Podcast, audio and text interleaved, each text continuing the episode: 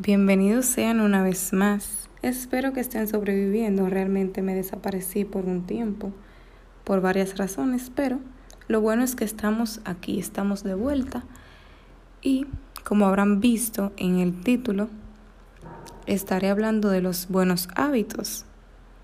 Pero, como también destaqué, no se trata de hacer ejercicio, etcétera porque cuando uno escucha buen hábito de una vez le llega a la cabeza esa clase de anuncios que aparecen en Instagram de aplicaciones para tomar agua o esas personas que tienen una serie de mm, rutinas para ejercicios, pero no.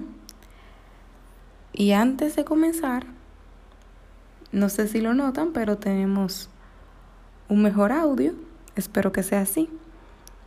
Entonces, antes, antes, antes de empezar, vamos a ir a lo que es la Internet, a investigar qué nos dice sobre lo que es el buen hábito. Ya yo había buscado previamente y la madre de las definiciones, o la que más se repite, es acción que nos encamina a mejorar nuestra calidad de vida. Y más adelante tiene una serie de cosas que se definen como buen hábito. Menciona la higiene, actividad física, buena alimentación, pero como les dije, no les hablaré de eso. Porque ahí es donde entro yo a comenzar a mencionarles unas cuantas cosas que mejorarían nuestra calidad de vida. Si la hiciéramos, claro está y no tienen que ver en nada con tomar agua o hacer ejercicio. Entre las que yo anoté, una de las que se menciona tanto en las redes sociales es eso de los chats que no queremos abrir, pero lo abrimos por compromiso. Ahí llega una persona, te envía un mensaje, cada vez que tú ves el nombre de esa persona con un circulito verde o azul en WhatsApp, te llega a tu mente, se me va a la paz. Esa persona que te escribe a robarte tu paz y tú lo abres por compromiso. Si no mejora tu calidad de vida, como dice la definición de Internet, ¿qué está haciendo? Empeorándola, ¿cierto?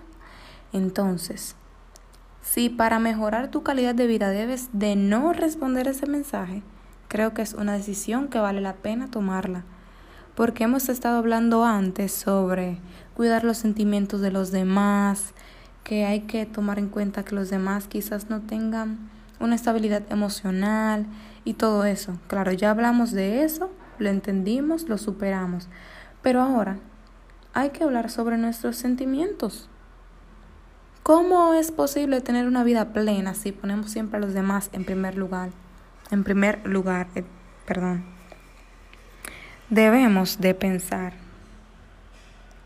nuestra vida. El tiempo que duremos viviéndola debe ser grato, mínimo.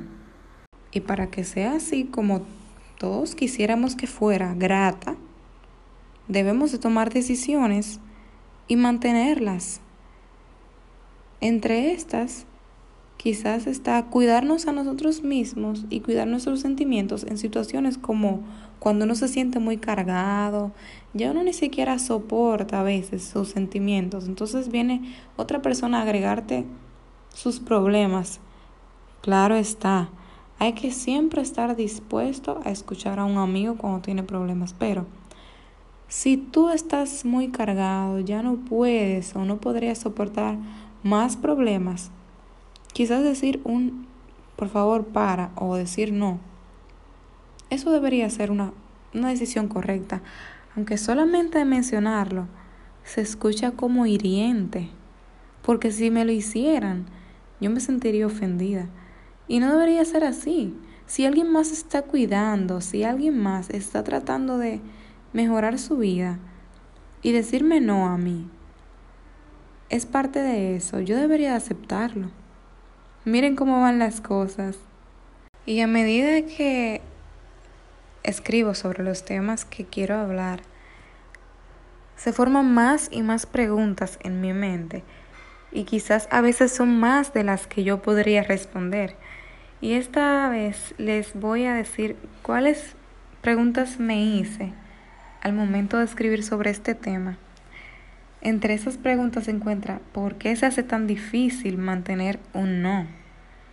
¿O por qué nos autodestruimos? Y la palabra autodestrucción no quiere decir hacerse daño físico o otra cosa, sino que permitimos que sucedan cosas a nuestro alrededor que podrían no estar pasando y esas cosas nos hacen daño.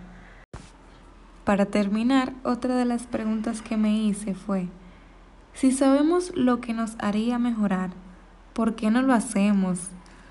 ¿Por qué siempre pasa que uno es consciente de qué haría que nuestra vida cambie, mejore, y uno no lo hace?